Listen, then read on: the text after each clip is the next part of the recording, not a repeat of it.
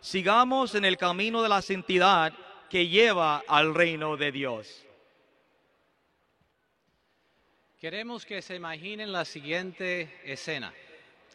50 mil hombres junto con mujeres y niños, todos caminando juntos por cuatro meses.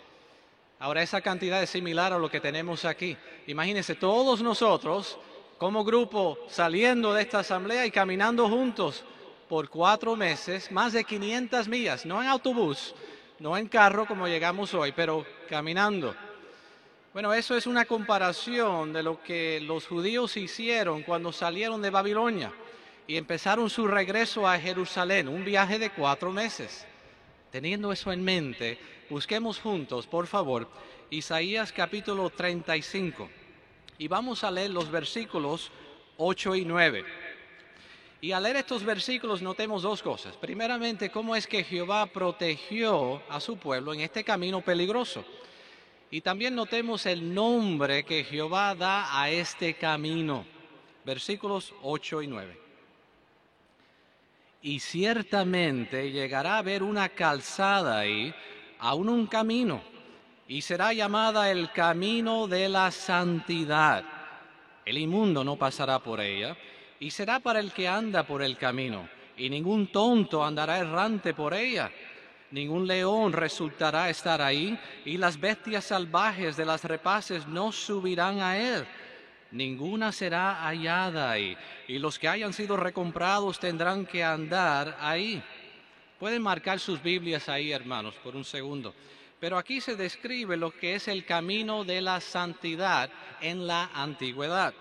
Ahora, esta profecía se cumplió porque Jehová sí protegió a su pueblo en ese camino peligroso. Y cuando llegaron, ese desierto llegó a recobrar y ser un paraíso. Ahora la pregunta surge, ¿tiene esta profecía un cumplimiento moderno? Sí lo tiene. Pero antes de explicarle eso, usemos la imaginación otra vez. Ahora, suponga que usted vive en una ciudad sucia, grande, rodeado de violencia, eh, mafiosos ricos, prostitutas descaradas. Bueno, quizás no sea tan difícil imaginarnos eso, tristemente, porque vivimos en este mundo sucio de Satanás. Pero ahora imagínese que usted escapa de esa ciudad por un camino seguro y va al campo, a un lugar seguro. Qué alivio sería. Bueno, estamos describiendo una comparación de este camino de la santidad en el tiempo moderno. Noten, en 1919 el pueblo de Jehová ha estado limpiando su camino, dejando atrás las sucias doctrinas falsas. Ese fue el comienzo del camino de la santidad hoy día, moderno, de la actualidad. Los ungidos en particular han enderezado su camino, quitando las piedras de tropiezo del engaño religioso. Ahora, este camino de la santidad conduce a lo que es el paraíso espiritual, único, donde existe paz entre nosotros, con Dios también. Pero ¿a dónde termina este camino simbólico? ¿Se acaba una vez que la persona sale de Babilonia la Grande y se dedica a Jehová Dios? De ninguna manera. El camino de la santidad prosigue a través de ese paraíso espiritual, pero termina con las bendiciones eternas del reino, como mencionamos y estudiamos y consideramos esta mañana en el simposio. Bueno, en otras palabras, esta carretera conduce al paraíso literal. Vamos a apreciar esto otra vez, Isaías capítulo 35. Esta vez los versículos 5 al 7. Noten esta bella descripción del paraíso. Dice, en aquel tiempo los ojos de los ciegos serán abiertos y los oídos mismos de los sordos serán destapados. En aquel tiempo el cojo trepará justamente como lo hace el siervo y la lengua del mudo clamará con alegría. Pues en el desierto habrán brotado aguas y torrentes en la llanura desértica, y el suelo abrasado por el calor se habrá puesto como un estanque lleno de cañas y el suelo sediento como manantiales de agua. En el lugar de habitación de los chacales, un lugar de descanso para ellos. Habrá hierba verde con cañas y papiros. Qué bella descripción de las bendiciones futuras aquí mismo, en el paraíso. Ahora, como resumen hasta ahora, lo que hemos notado es que ese camino de la santidad comenzó cuando? 1919. Conduce a lo que es el paraíso espiritual, pero termina ¿dónde? Lo que leímos aquí mismo, en el paraíso literal aquí sobre la tierra. Ahora la pregunta surge, ¿quiénes satisfacen los requisitos para andar en ese camino de la santidad? Bueno, no es cierto que para viajar en algunas carreteras hoy día el conductor tiene que pagar lo que es un peaje, un toll en inglés, el peaje.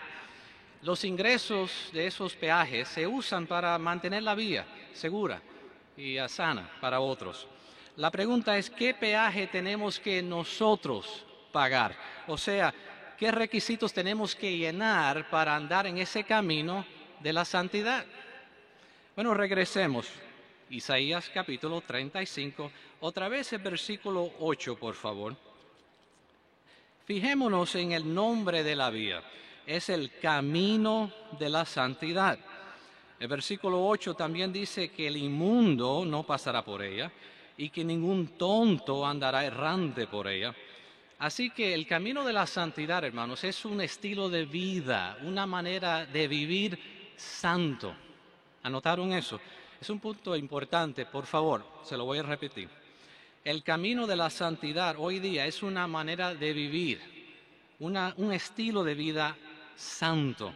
Se espera que los que adoran a Jehová hoy día sean santos, limpios en sentido espiritual, moral, eh, físico también. Piensen lo siguiente, hermanos.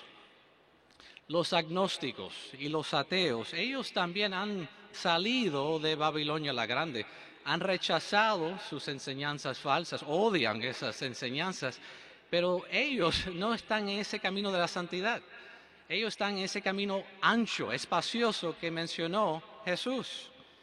En contraste, nosotros si llenamos los requisitos para andar el camino de la santidad. ¿Por qué? Porque no practicamos las obras de la carne. Por eso es que con mucha sinceridad elogiamos a todos ustedes, hermanos, que están aquí, porque son limpios de verdad.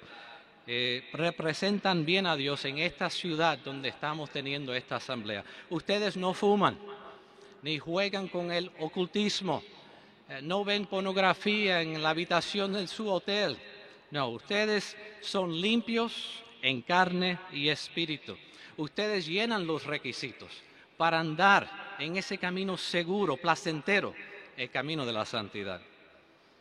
Sin embargo, hermanos, cada uno de nosotros hacemos bien en preguntarnos, ¿estoy en el centro de ese camino o en la orilla?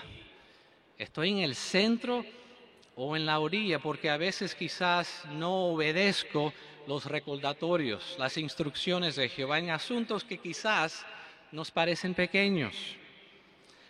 Hermanos, ¿han notado lo que se llaman bandas rugosas en, los, en las carreteras? Las ponen al lado y ayudan al conductor cuando quizás uno se está desviando un poco, quizás uno se está durmiendo y está yendo hacia la derecha y ahí está la banda rugosa que causa vibración en el carro, ruido, y nos ayudan. Quizás uno está desviándose y de repente, y ahí manejamos, doblamos y estamos en el centro otra vez. Bueno, esas bandas rugosas se pueden comparar a los recordatorios de Jehová, nos ayudan.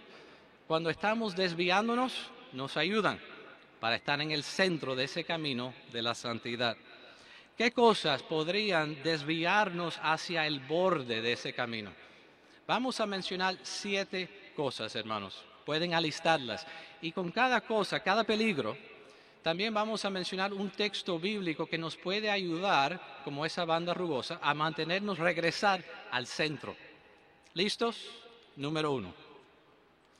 La primera cosa que puede desviarnos del camino es ser perezosos o vagos en sentido físico o espiritual.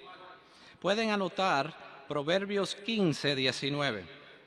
Ahí enfatiza que debemos trabajar duro, para mantener la familia, claro, y también en los asuntos espirituales, porque no queremos aflojar el paso, hermanos, a través de los años que estemos en ese camino. Queremos mostrar ese mismo entusiasmo, amor por la verdad. Pensamos en el hermano Kerry Barber del cuerpo gobernante que falleció hace algunos años. El hermano aún en sus noventas mantuvo ese celo por la verdad, no era perezoso. Cada mañana leía la Biblia fielmente. En una ocasión dijo esto, después de leer la Biblia 70 veces es cuando uno comienza a entenderla mejor. Bueno, se ve que no era vago, no era perezoso. La segunda cosa que nos puede desviar del camino santo es tener una relación romántica con alguien que no es creyente. Pueden anotar según a los Corintios 6:14. Ahí nos recuerda, no lleguen a estar unidos bajo yugo desigual con los incrédulos. Esa es la banda rugosa que nos ayuda, hermanos, si estamos tentados. Ahora, uno pudiera razonar, pero todas mis amistades se han casado. Yo no quiero quedarme sola. Y uno empieza a llegar a conocer a alguien que no es testigo de Jehová. Esa decisión no le traerá felicidad, hermanos. No le ayudará a mantenerse en el centro de ese camino de la santidad. Como se ha dicho, mejor ser soltero con el deseo de casarnos que estar casado con el deseo de ser soltero. Por eso, si usted desea casarse, busque su cónyuge entre los que ya están en el camino de la santidad, no en otro camino, en este camino. Número tres, el peligro de tener mal genio gritarle a nuestros familiares. Anoten Efesios capítulo 4, versículo 31. Habla sobre la gritería, no es aceptable. Hermanos, perdemos el control fácilmente con nuestra esposa, esposo, cónyuge, nuestros hijos quizás. ¿Y por qué sucede? Quizás uno diga, pero es el estrés de la vida y me enojo fácilmente y empiezo a gritar. O quizás uno diga, pero es que me crié en un ambiente de mucha gritería. Hermanos, esas no son buenas excusas. La gritería no es aceptable para el testigo de Jehová. Nuestro cónyuge debe ser nuestro mejor amigo, amiga sobre la tierra. Ahora, si sentimos esas bandas rugosas, ya sabemos, tenemos que ajustarnos y no gritar. Número cuatro. No queremos ser demasiado susceptibles y ofendernos con facilidad. Anoten Eclesiastés 7:9. Ahí nos recuerda, no te des prisa en tu espíritu a sentirte ofendido. Hermanos, no es cierto que hay ciertos choferes que se ofenden fácilmente y no quieren sugerencias de otros, aun cuando están perdidos no paran para recibir direcciones de otros, pero hay otros choferes que piden sugerencias de los pasajeros. Ahora, ¿qué clase de chofer soy yo? ¿Acepto sugerencias, busco ideas o soy demasiado eh, susceptible a los consejos? Ahora, quizás uno piensa que es buen chofer en esto, quizás no somos. Podemos hacer esto. ¿Por qué no abordar a un hermano maduro en la congregación que nos conoce bien y preguntarle, hermano, tengo la reputación de ser demasiado sensitivo y escuchar su observación. El quinto peligro es el alimentar fantasías inmorales. Anoten Santiago capítulo 1 versículo 14 y 15. Ahí nos ayuda a ver que nuestras acciones son el resultado de nuestros deseos y nuestros deseos son el resultado de nuestros pensamientos. Por eso con qué estamos alimentando nuestros pensamientos. Un joven en una ocasión le dijo a su abuelo, abuelo, yo quiero hacer lo correcto, pero se me hace difícil, siempre estoy haciendo lo malo. El abuelo le explicó, hijo, todos tenemos la misma batalla entre lo bueno y lo malo. Y se lo ilustró de esta manera. Le dijo, es como si tuviéramos dos lobos dentro de nosotros uno bueno, uno malo, y están batallando constantemente. Y el que gana, eso determina lo que harás. El nieto le pregunta, pero ¿cuál ganará? Y él contestó, el que alimentas más. Hermano, ¿Qué lado está ganando la batalla en nuestra mente? ¿El lado bueno o malo? Depende, mucho depende con qué estamos alimentando nuestra mente regularmente. El sexto peligro, desarrollar una actitud materialista. Anoten 1 de Juan 2, 15, 16. ¿Qué dice? Sabemos, no estén amando al mundo ni las cosas en el mundo. Las cosas, el dinero, son cosas temporales, no eternas. ¿Para qué poner nuestra confianza en ellas, hermanos? Piense, por ejemplo, en este estadio. Digamos que en mil años todos regresamos aquí mismo. ¿Estará este estadio aquí? Estas pantallas. No hay garantía de nada, hermanos. Aún los asientos, ¿cuántos van a durar? Pero Jehová sí garantiza que los que estamos sentados en estos asientos podemos durar para siempre, una eternidad. Esa es la garantía de Jehová, según 1 de Juan 2, 17. Y como hemos considerado en la atalaya hoy y la semana pasada, ¿qué nos enseñó Jesús? Orar por el pan diario, pan de cada día, no la entera panadería. Y también dijo pan diario, no dijo pan con mantequilla, eh, pan con queso y guayaba, pan sobao, no dice pan, lo básico, el ojo sencillo, hermanos. No queremos cultivar esa actitud materialista. Nuestro séptimo y último factor negativo es esto, no cultivar el fruto del Espíritu.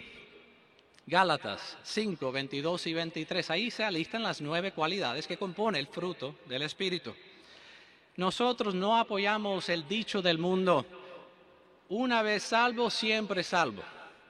Y tampoco vamos a pensar y razonar, una vez amoroso, siempre amoroso.